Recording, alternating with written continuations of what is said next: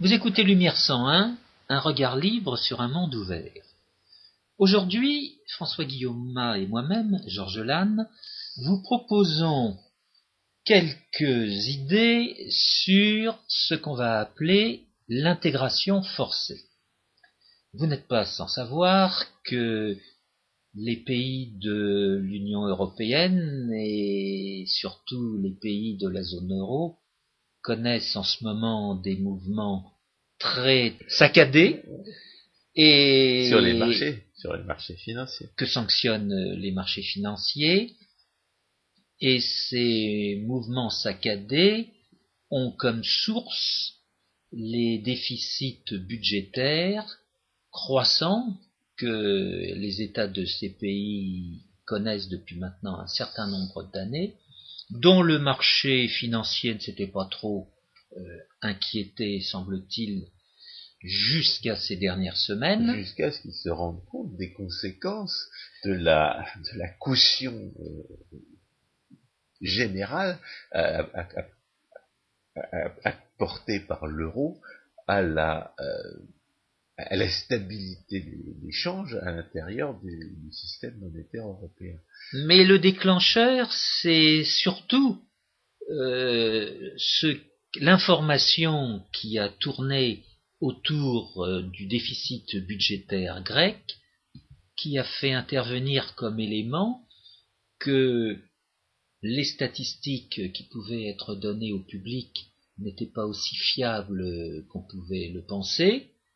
qu'il pouvait y avoir euh, des manipulations à l'initiative des administrations gouvernementales,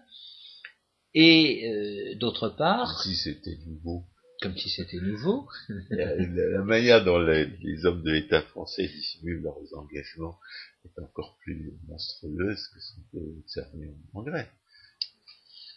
Alors différentes. Euh, Sauf évidemment que la plupart de leurs engagements ne sont pas juridiquement euh, constatés. Mais c'est justement en, cela que consiste la falsification. Oui, alors différentes causes euh, sont évoquées, des, malversations ou bien des, difficultés temporaires, comme par exemple le déficit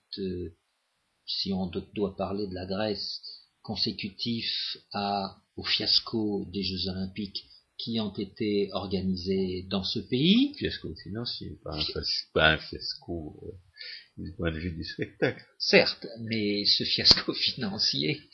pèse, pèse sur les comptes et on peut penser que si certains chiffres ont été cachés, c'était en conséquence de ces ennuis. Bon, on, peut, on peut tout imaginer. Le fait est que euh, la Grèce n'est pas seule dans son cas. On citera l'exemple de l'Espagne, du Portugal, de l'Italie. Beaucoup hésitent à citer l'exemple de la France qui, pour les mêmes raisons, euh, pourrait être euh, comment dire, mise, mise, au, mise au banc. Non, le fait est qu'aujourd'hui, à l'exception d'un petit nombre de pays euh, comme euh, l'Allemagne ou comme euh, la Finlande, les déficits publics sont loin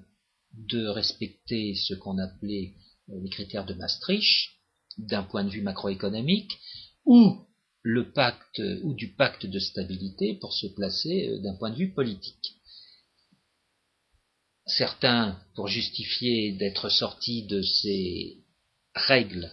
invoquent la crise financière de ces dernières années, pour autant qu'ils considèrent que la crise financière est arrivée à ces derniers développements, qu'on peut considérer qu'elle est finie. Oui, il eh bien, qu'elle le soit. Voilà, il faut revenir dans les clous des règles. Et c'est là où les difficultés apparaissent. On se rend compte pour plus tard. Voilà, d'une certaine façon, euh, euh,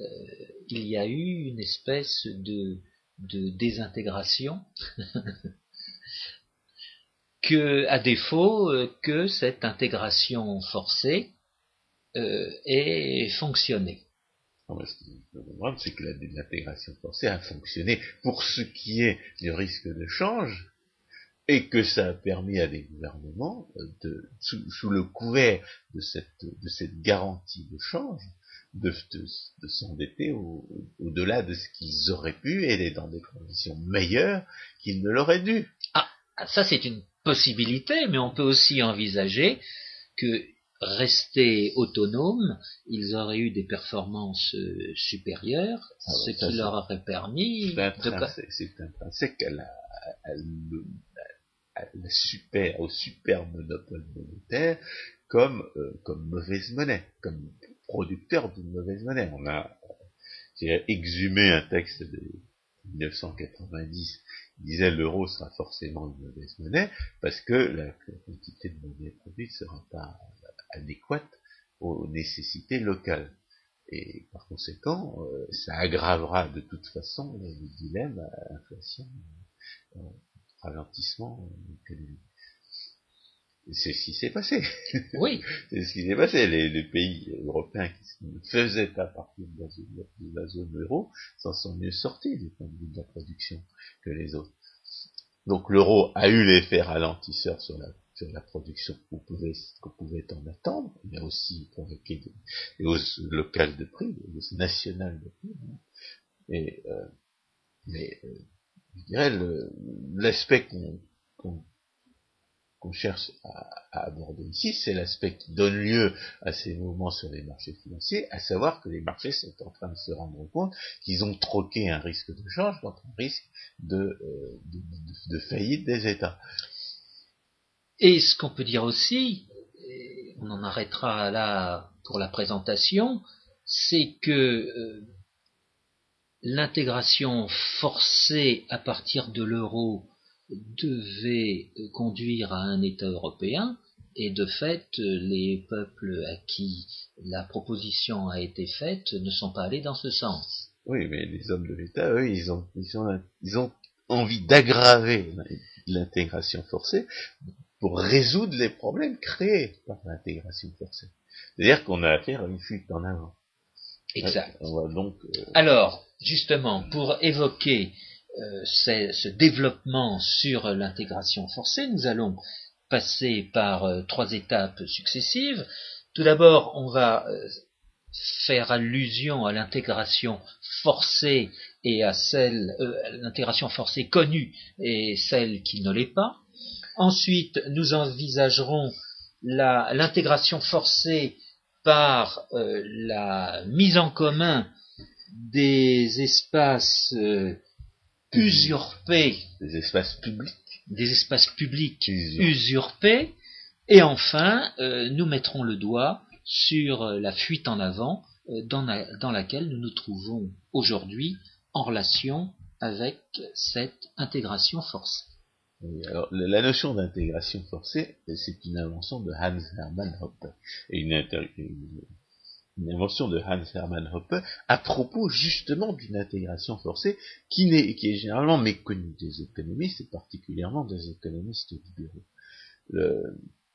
C'est l'intégration forcée que constitue la, euh,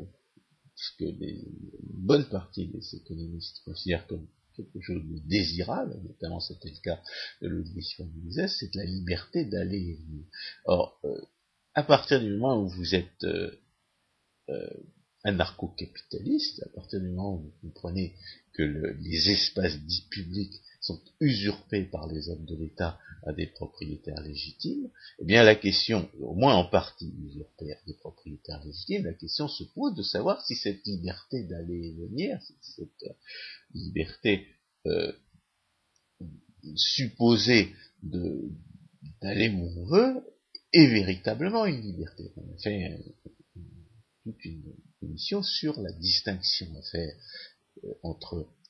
les euh, véritables principes, qui sont ceux de la, de la non-agression et de la propriété naturelle, et les ersatz que les hommes de l'État nous proposent dans l'espace public qu'ils ont partiellement usurpé, euh, et qui euh, prétendent à une universalité qui ne peut être que factice dans la mesure où l'espace lui-même viole par son existence même, euh, le, seul principe qui soit véritablement universel, celui de la, de la, propriété naturelle inséparable du principe de non-agression. Donc la, la notion d'intégration forcée est née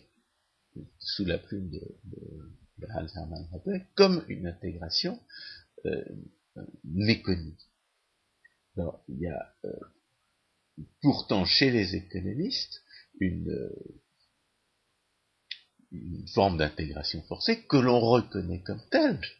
et que l'on considère à juste titre comme criminelle. C'est l'affirmation des prétendus droits sociaux. Euh, pas d'économiste libéral qui croit, euh, je dirais même par définition, il n'y a pas d'économiste libéral qui croit aux prétendus droits sociaux. Les prétendus droits sociaux sont des pétitions de principe esclavagistes qui affirment que certains individus auraient le droit de vivre par la force sur le dos des autres, et euh, euh, on a un exemple parfait de, de pseudo-principe qui ne peut pas être poussé jusqu'au bout prétendu droit au logement euh, en est un exemple puisque on n'arrive pas à le mettre en œuvre et, qui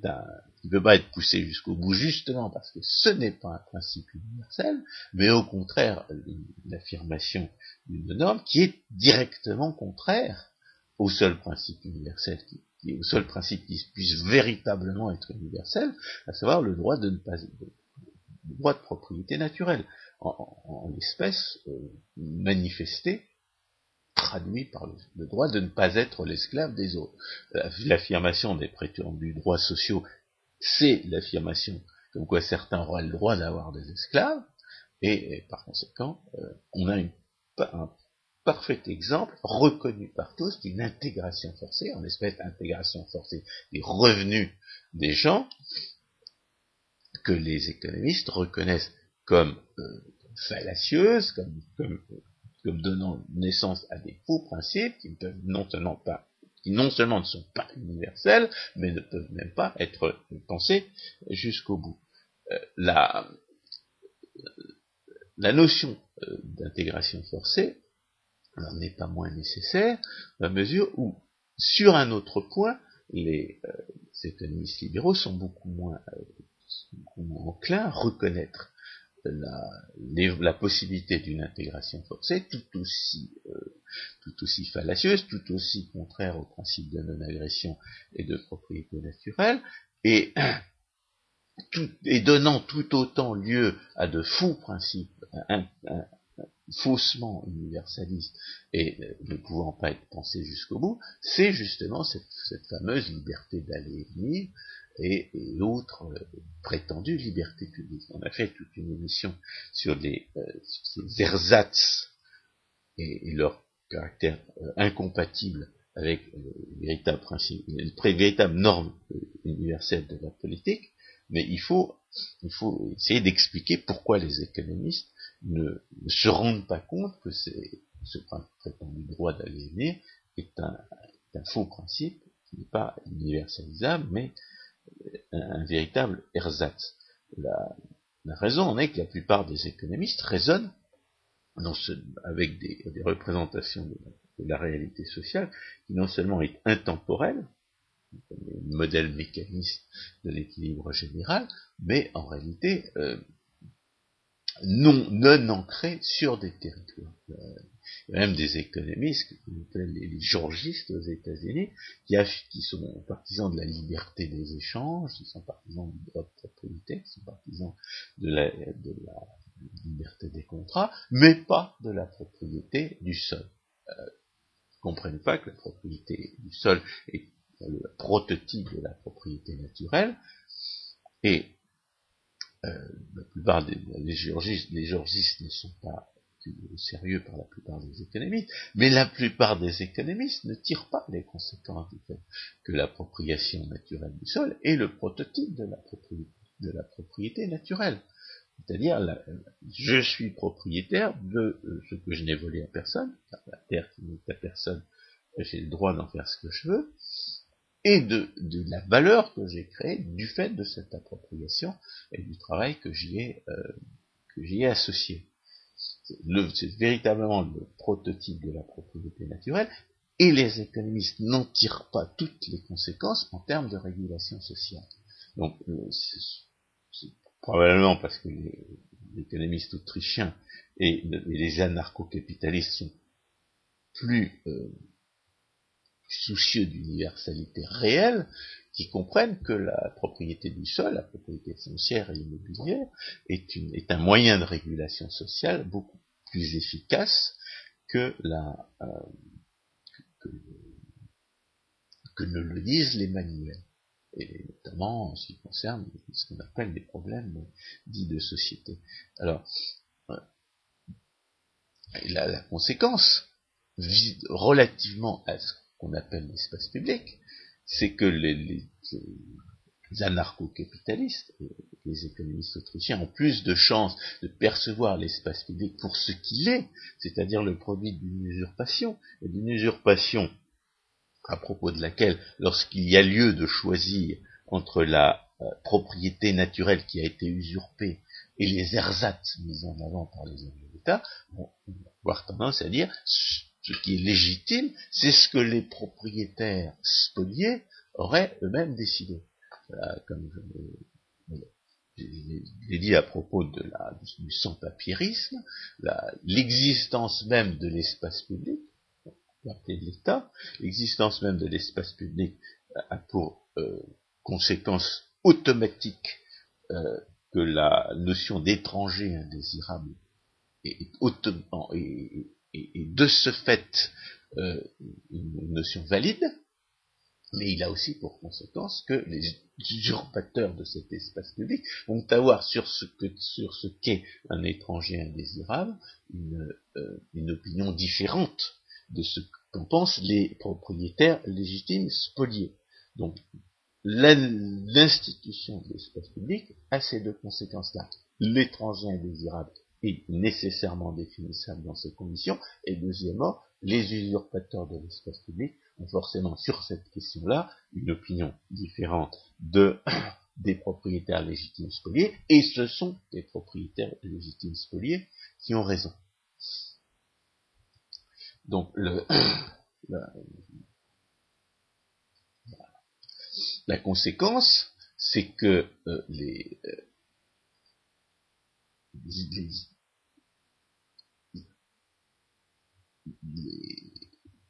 débats sur la, sur la présence des étrangers ou sur, sur leur prétendu droit vont être euh, relativement faussés, à la fois parce que les, euh, économistes ne comprennent pas que si les étrangers n'ont euh, les étrangers clandestins n'ont pas de droits sociaux, c'est pas seulement parce que les droits sociaux n'existent pas, mais aussi parce que la, la, question se pose de la légitimité de leur présence et du fait que l'état de droit a pour conséquence, la notion de l'égalité au sens plus élémentaire a pour conséquence que un étranger qui n'a pas le droit de se trouver sur, un, sur une propriété donnée n'a de ce fait aucune espèce de droit qui pourrait naître de sa présence sur la propriété en question. Ça, c'est un, un fait qui, euh, qui euh, je dirais, euh, pas forcément euh, pris en compte par, des, par les économistes, alors qu'il devrait évidemment l'être par des juristes. J'ai découvert que euh, même aux États-Unis, on prétend se soucier de l'égalité, on, on, a plus de respect formel pour la Constitution qu'en France, où on a eu tellement de constitutions qu'on se moque bien de la respecter ou pas, de respecter ou pas la dernière en date, même aux États-Unis, les, étrangers clandestins pèsent à, hauteur de plusieurs centaines de milliards de dollars sur les dépenses publiques euh, au titre des prétendus droits sociaux auxquels, les hommes de l'État euh, prétendent qu'ils auraient droit, alors que du fait du caractère illégal de leur présence, évidemment aucun droit d'aucune sorte associé à la présence en question. Donc, de ce point de vue-là, il y a entre l'intégration forcée telle que les économistes, la plupart des économistes libéraux la reconnaissent, et l'intégration forcée telle que euh, Hans Hermann Hoppe a jugé bon dans euh, d'en définir la notion, il y a une différence sur laquelle il faut insister, parce que la, parce que il n'y a pas de, véritable symétrie entre les, partisans du droit d'entrer librement sur euh, le territoire national et, les partisans les opposants à cette notion.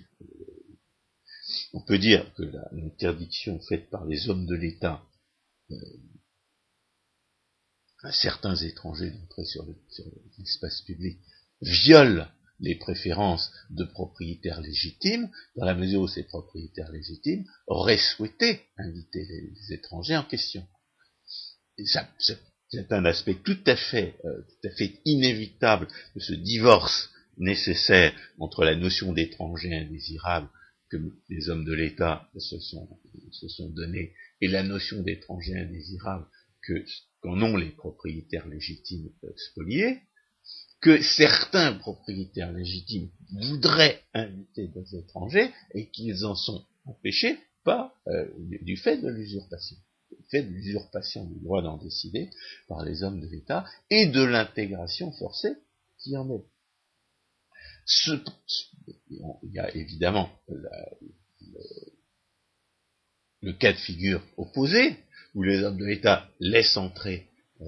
à titre légal ou illégal des étrangers que certains propriétaires légitimes euh, jugent indésirables, et, qui conduit à ce que les, euh, propriétaires légitimes attribuent à l'intégration forcée la conséquence de leur imposer la présence d'étrangers dont ils, n'ont pas invité et qu'ils n'auraient pas invité. Mais la, notion d'intégration forcée est euh, nécessaire, non seulement parce que l'intégration forcée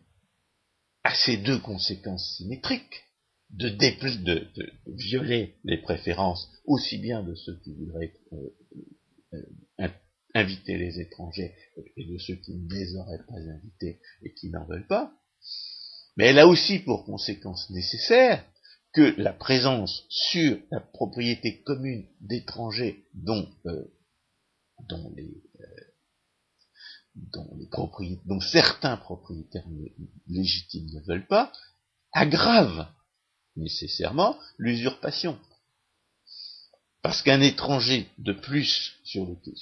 sur, la propriété commune, ça veut dire, euh, ça, veut dire une,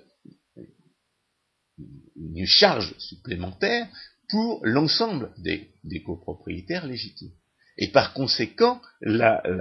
n'y a pas de symétrie euh, du fait de l'intégration forcée entre les propriétaires légitimes qui, voudraient inviter des étrangers et les propriétaires légitimes qui ne veulent pas inviter des étrangers. Il y a une asymétrie parce que le fait d'inviter un étranger euh, contre la volonté des de certains propriétaires légitimes n'a pas les mêmes n'a pas les mêmes implications du point de vue de la justice naturelle que le fait de ne pas en inviter. Il n'y a pas de,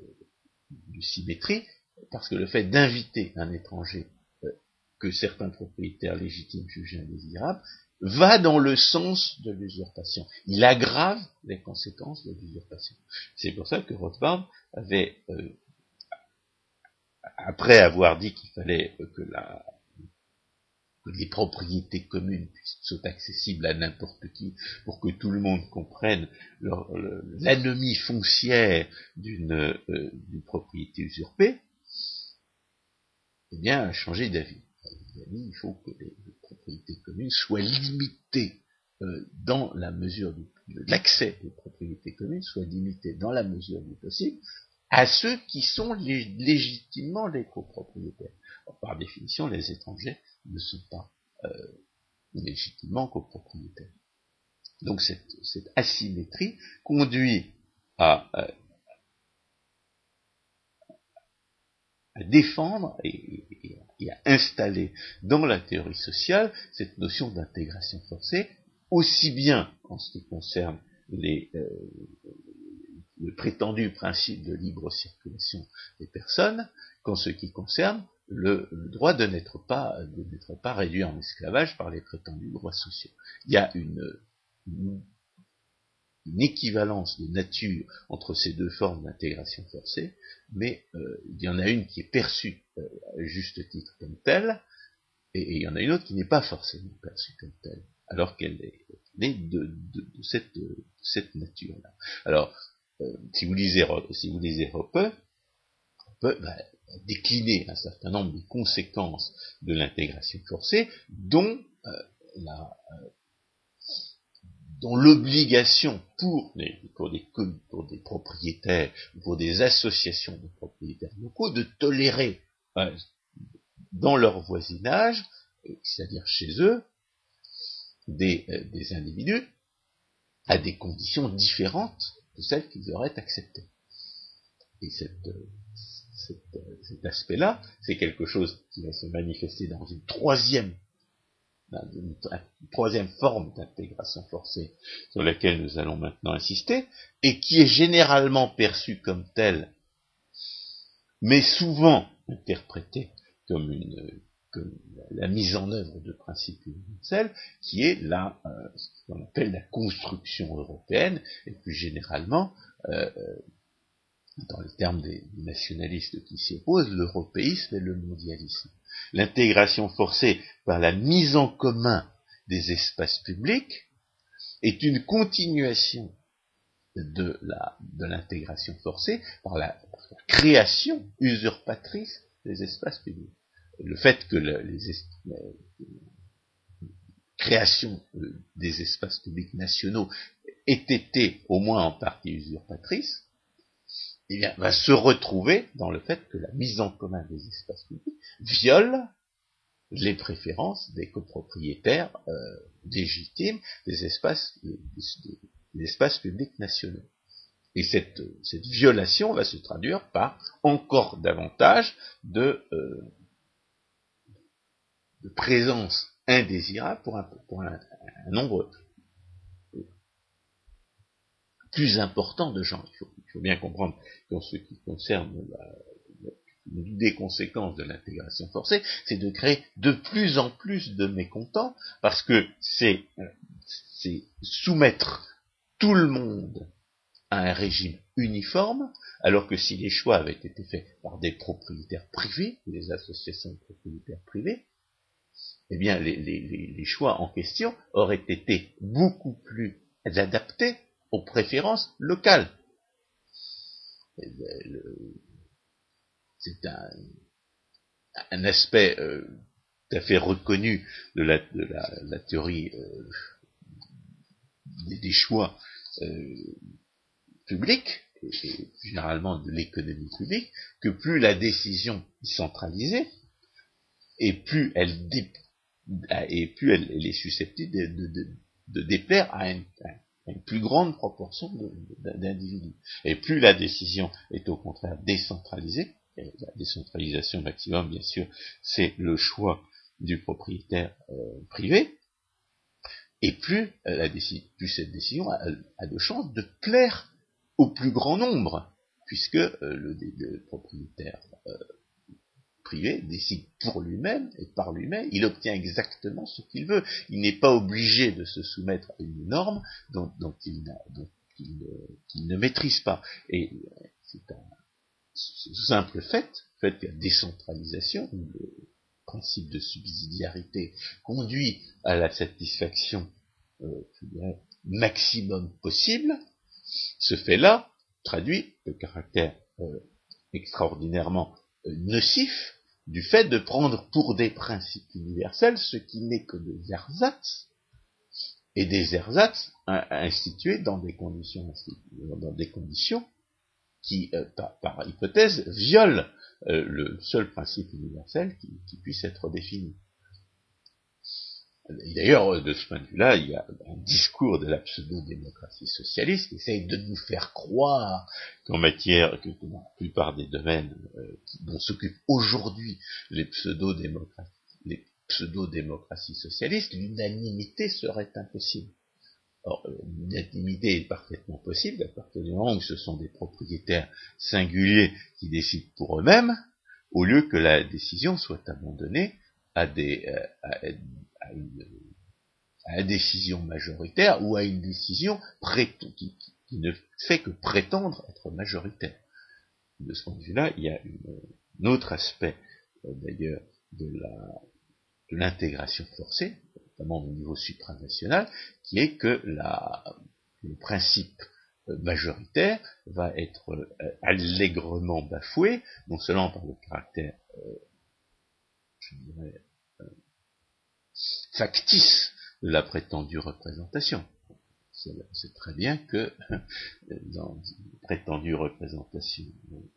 dans un prétendu choix collectif, il n'y a finalement jamais qu'une seule personne qui décide, alors que dans les choix euh, privés, bien entendu, c'est chaque euh, propriétaire qui décide.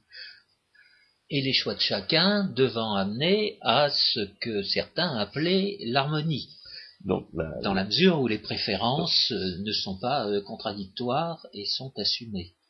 Donc l'intégration forcée par la mise en commun des espaces publics euh, usurpés va se traduire d'une certaine manière par le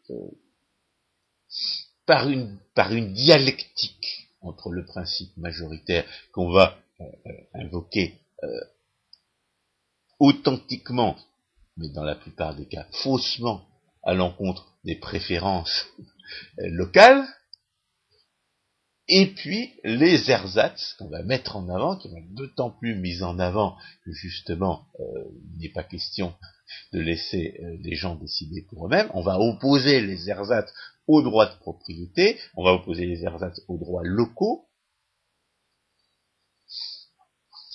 Et là, et cette, dialectique va, conduire à imposer toutes sortes de formes d'intégration forcée qui sont, euh, qui sont contraires à, bien entendu, aux préférences locales et qui vont de ce fait,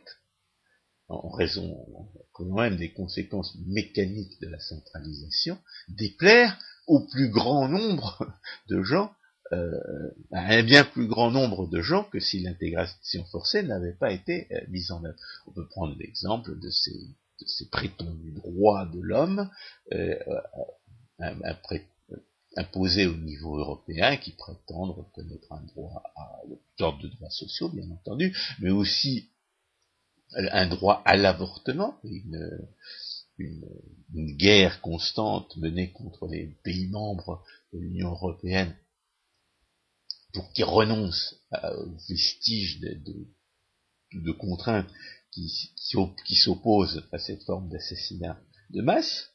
et euh, bien entendu la législation qui interdit la discrimination aujourd'hui euh, euh, parfaitement contradictoire, bien entendu, car c'est pas cette prétendue interdiction de discriminer va euh, interdire à certains individus, euh, y compris privés, de faire prévaloir leurs préférences, et en même temps, elle constituera en elle-même une discrimination contre les individus en question. L'interdiction de discriminer, comme le, la, pseudo-norme de la tolérance, est intrinsèquement contradictoire, et elle traduit elle ne fait qu'elle ne traduit que l'arbitraire politique, la dictature, l'espèce étant dans une pseudo-démocratie socialiste, la dictature des groupes de pression, qui naît de, la dialectique entre le principe majoritaire euh, invoqué épisodiquement et le plus souvent faussement, et les ersatz que nous avons, euh, nous avons dénoncé, le caractère faussement universel. Alors, une autre manifestation, bien entendu, de cette, intégration forcée, qui viole forcément non seulement les préférences euh, d'un nombre plus grand d'individus, mais aussi, euh, comme les prétendus droits sociaux, le droit naturel de n'être pas esclave, c'est la prétendue harmonisation fiscale. Dès lors qu'on interdit, par exemple, à la, à l'Estonie d'avoir, en tant que membre de l'Union européenne, d'avoir, d'avoir certains, certains taux d'imposition plus bas qu'une norme fixée de façon centralisée. Alors qu'est-ce que c'est que la prétendue harmonisation fiscale? C'est la mise en échec de la concurrence entre les États. Il s'agit d'empêcher les gens de voter avec leurs pieds. Il s'agit d'empêcher des gens de mettre leur argent ou leur, euh, leur, capacité personnelle à en gagner dans, des, dans des, espaces euh, publics où on, volera moins les fruits de cette, de cette capacité productive. Et il s'agit, il s'agit véritablement d'instituer une,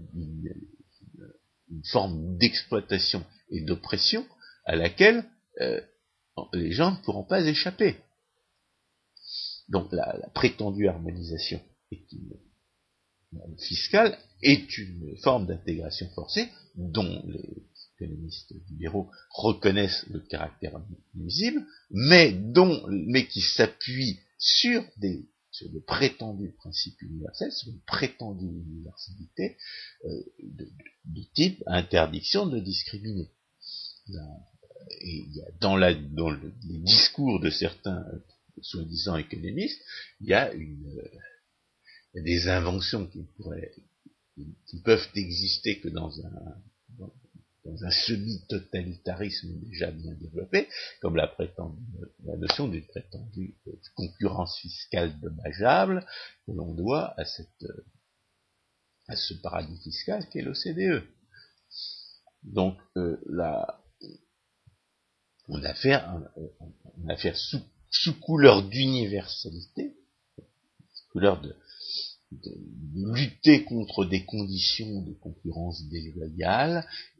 y compris avec des références à la théorie de l'équilibre général, à la théorie d'une prétendue neutralité fiscale, à la, théorie complètement fallacieuse, comme quoi il faudrait que les, mêmes types d'activités soient, euh, soient taxés également,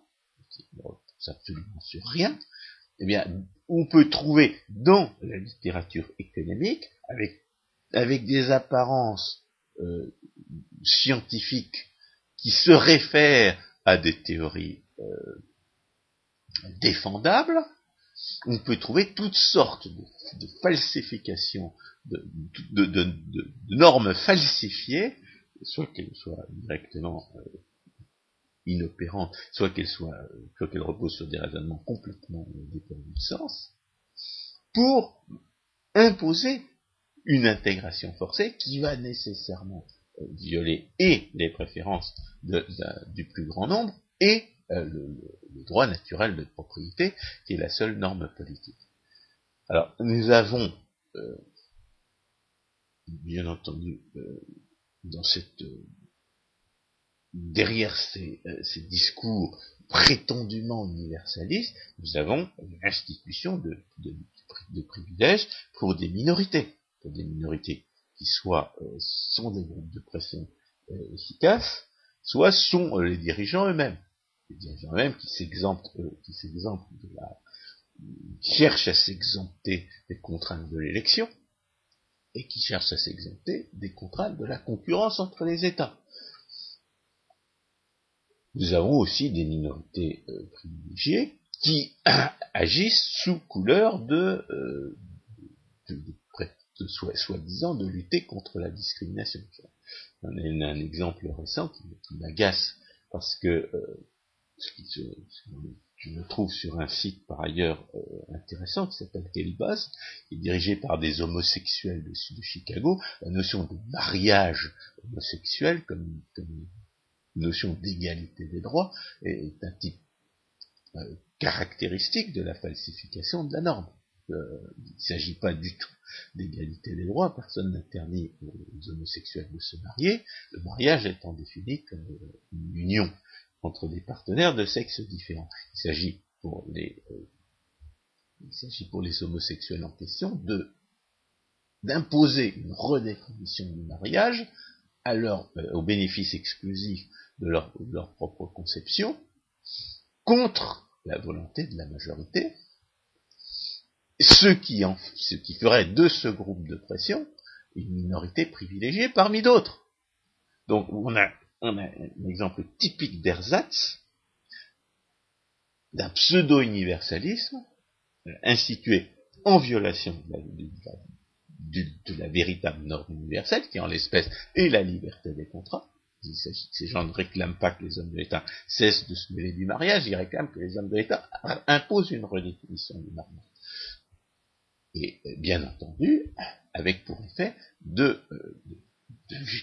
bafouer les préférences de la, de la majorité. Alors nous avons euh, aujourd'hui, l'actualité nous donne euh, l'occasion de, de, voir ce que donne l'intégration forcée en matière monétaire. on, a, on a affaire encore une fois à un pseudo-égalitarisme. Il faut que tout le monde soit soumis, euh, que tout le monde ait la même monnaie, soi-disant pour lutter contre la concurrence déloyale des dévaluations. Le résultat, bien entendu, c'est quoi? C'est euh, que jusqu'à présent, un certain nombre de gouvernements qui, euh, étaient mal gérés ont réussi à faire croire euh, aux investisseurs qu'ils pourraient échapper au risque de change. Et ce que les investisseurs sont en train de découvrir, c'est qu'ils ont troqué le risque de change contre un risque de défaillance des emprunteurs. Et c'est là toute la, c'est là toute la, tout le problème qui, qui fait jour aujourd'hui sur le marché financier, c'est-à-dire que les financiers sont en train de se rendre compte qu'un risque qu'ils croyaient avoir disparu est ressurgit sous une autre forme. Euh, là, je voudrais faire une parenthèse, c'est qu'en fait, nos emprunteurs, en l'espèce euh, les hommes de l'État d'un certain nombre d'États de pays, s'étaient engagés sur des règles, avaient dit qu'ils respecteraient des règles, alors que, à l'expérience, ils ont abandonné euh, les règles en question. Ah oui, ça c'est justement la, raison pour laquelle ce qu'on ce qu'on a dit jusqu'à présent est parfaitement pertinent, c'est qu'on a, on nous a imposé une intégration forcée euh, en matière monétaire au nom d'ersatz qui ont, qui ont joué, qui ont joué leur, leur premier rôle, leur premier rôle d'ersatz, qui est de se substituer à la norme euh, politique euh, moins illégitime qu'ils étaient en train de violer pour nous faire croire qu'ils n'étaient pas en train de violer cette norme. Alors nommons... L'ersatz, au, au, départ, l'ersatz est toujours là pour nous faire, pour nous faire atténuer les, euh, les inconvénients de l'arbitraire politique, pour nous faire croire qu'on va remplacer des règles qui sont légitimes par des règles qui le, qui le seraient, euh, qui, qui, en, seraient un substitut euh,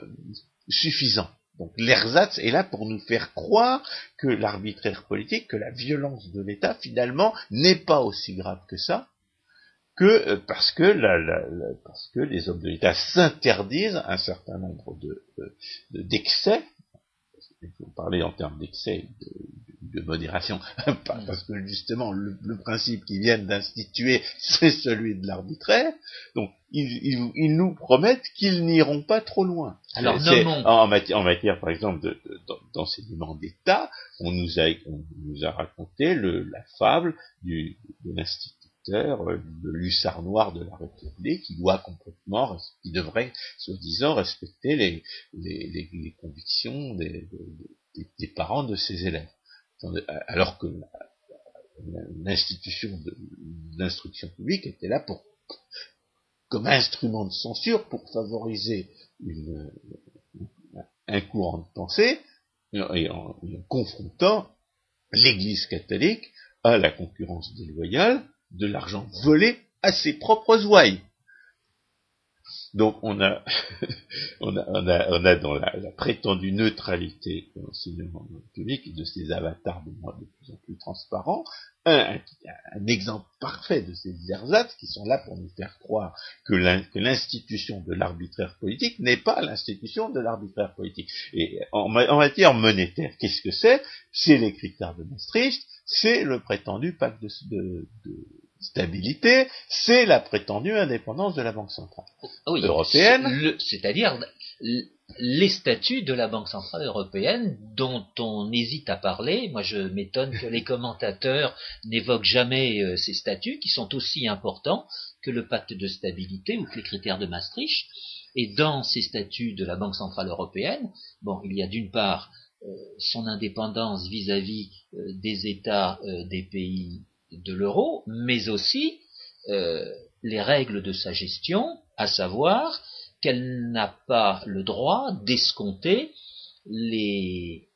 titres de dette dont le rating, dont la notation n'est pas euh, supérieur à euh,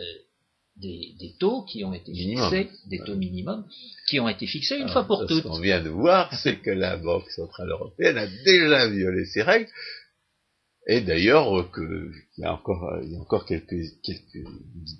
uns de ces dirigeants qui font de la résistance. Exactement, oui. au moment où nous parlons, nous, nous sommes à, à la fin d'une semaine qui a été euh, très féconde en artifice et qui a fait apparaître au grand jour des différends qui existent au sein du conseil d'administration de la Banque centrale européenne. Jusqu'alors, il y avait une grande homogénéité, il y avait un grand accord sur les décisions qui étaient prises, mais cette semaine, ça a donc coincé. De toute façon, quand on a parlé de la prétendue discrimination, qui est vraiment le paradigme de, de l'ersatz, puisque euh, ce mot zombie est passé de la des, ersatz destinés à nous faire croire que à nous faire passer l'arbitraire de l'état pour quelque chose de limité, un, prétexte pour violer les préférences des, individus privés, et puis ensuite, euh, euh, avec la discrimination positive, on a la, thèse que quoi seuls les hommes de l'État auraient le droit de choisir euh, leur, qui, ils favorisent et qui ils défavorisent. Là, on est en train d'abandonner, à, propos de l'union, l'unification monétaire européenne, on est en train d'abandonner la première phase des ersatz. On voit les hommes de l'État qui finalement jettent le masque, qui, qui montrent qu'ils sont disposés à abandonner les, règles par lesquelles ils nous avaient fait avaler l'intégration monétaire forcée, pour conserver cette intégration monétaire forcée. Ils sont prêts à, ils sont prêts à abandonner les, règles de, gestion euh, monétaire euh, minimum pour euh, en sachant bien entendu qu'un monopole monétaire sera toujours aveugle et fera toujours une mauvaise politique. Mais au moins ils s'étaient imposé un certain nombre de limites, ils avaient imposé un certain nombre de limites au gouvernement, ces limites sont en train de disparaître. Donc on en mais à la fin de la phase 1 de la de, l'ersatz, on va, bientôt avoir une des dispositions qui sont destinées à empêcher les personnes privées d'échapper à l'arbitraire étatique, et ça va être la, lutte contre la spéculation. La lutte contre la spéculation, pour l'instant, ce sont des paroles verbales, mais euh, l'histoire, l'histoire financière nous montre que les paroles verbales, la lutte contre la spéculation se, se traduit, euh, peut très bien se traduire éventuellement par des exécutions capitales et euh, dans l'espèce, on aurait des, réglementations interdisant, comme ça. A d'ailleurs été le cas euh, au cours de la des, réajustements récents sur les marchés financiers, des interdictions de faire passer un certain nombre de types un certain type de transactions qui a pour inconvénient de révéler euh, dans le système de prix le, manque de confiance que les investisseurs ont envers certains, emprunteurs. Alors, euh, et juste avant euh, l'accent qui est mis sur les spéculateurs, il y avait eu le Deus ex machina de la crise financière. Comment ont-ils justifié l'abandon euh, des critères de Maastricht? C'était pour soi-disant relancer les économies. On va dire que c'est une règle euh, habituelle. Les hommes de l'État renoncent aux ersatz à l'occasion d'une crise. Euh, on peut éventuellement dire que c'est pas une nécessité absolue, que c'est pas une loi logique, c'est une, constatation empirique bien compréhensible, en général, on va appeler ça une politique audacieuse, on va appeler ça une politique de courage, on va, prendre le taureau par les cornes, on va enfin résoudre le problème. En quoi consiste cette politique audacieuse, courageuse, qui consiste à, soi-disant, résoudre le problème? Elle va consister à violer les engagements pris, à, bafouer des, par conséquent les ersatz euh, institués euh, pour, euh, pour nous imposer l'intégration forcée, afin de perpétuer l'illusion l'idée, euh, c'est que euh,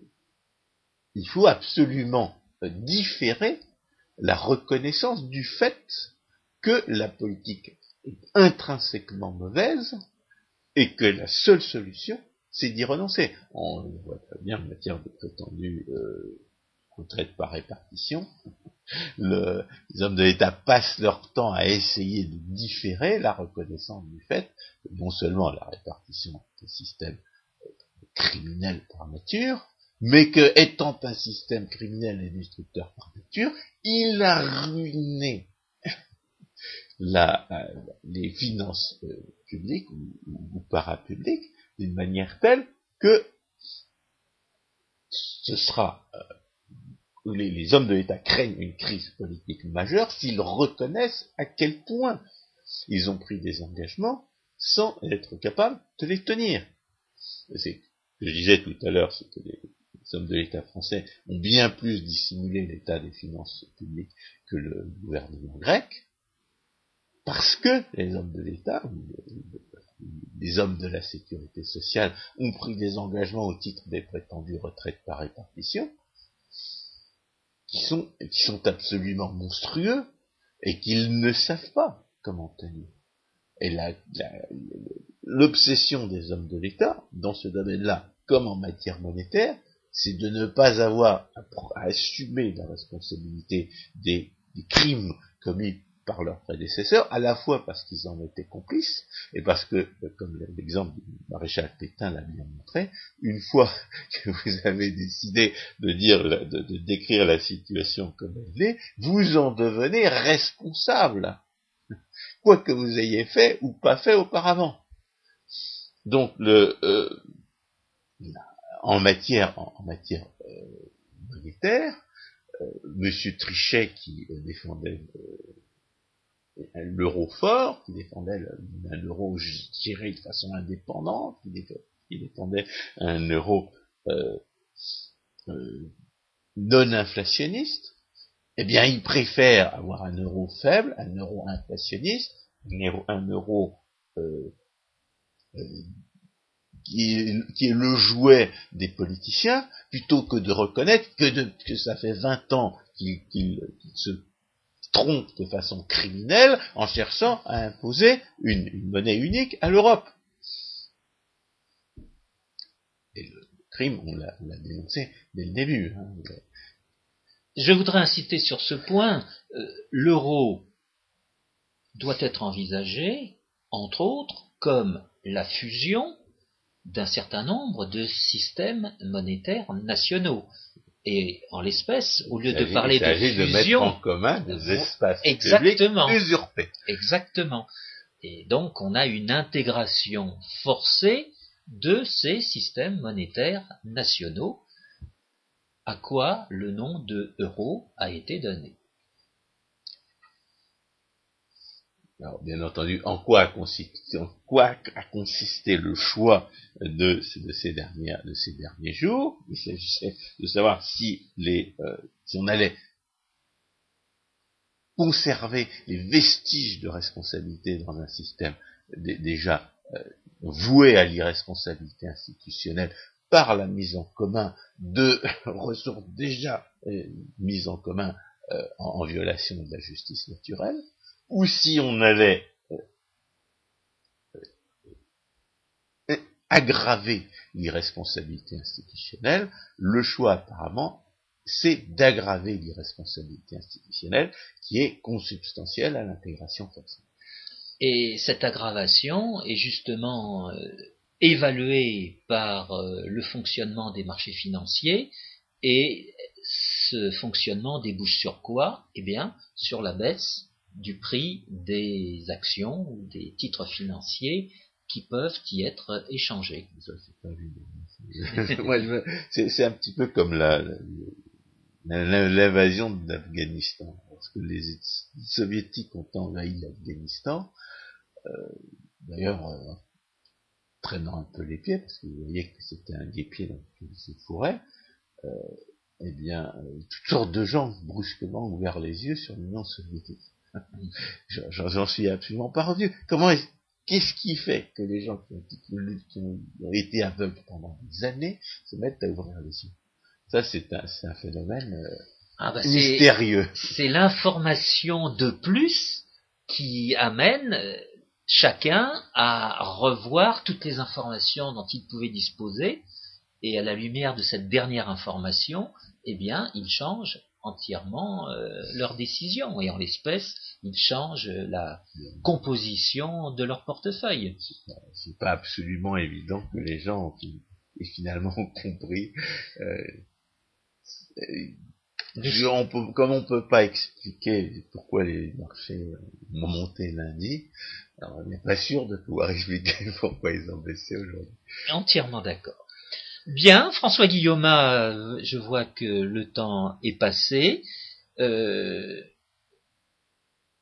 cette notion d'intégration forcée est importante. Il faudrait que chacun se familiarise, se familiarise avec euh, ce qu'elle désigne. Ça permet d'analyser les situations avec euh, un peu plus de facilité et d'éviter les pièges, les pièges rhétoriques. Ça permet de voir ce qu'ils ont de commun, d'où ça vient, comment ça fonctionne et euh, quelles, en sont les conséquences. Exact. Eh bien, François Guillaume, merci. Chers auditeurs, à une prochaine émission.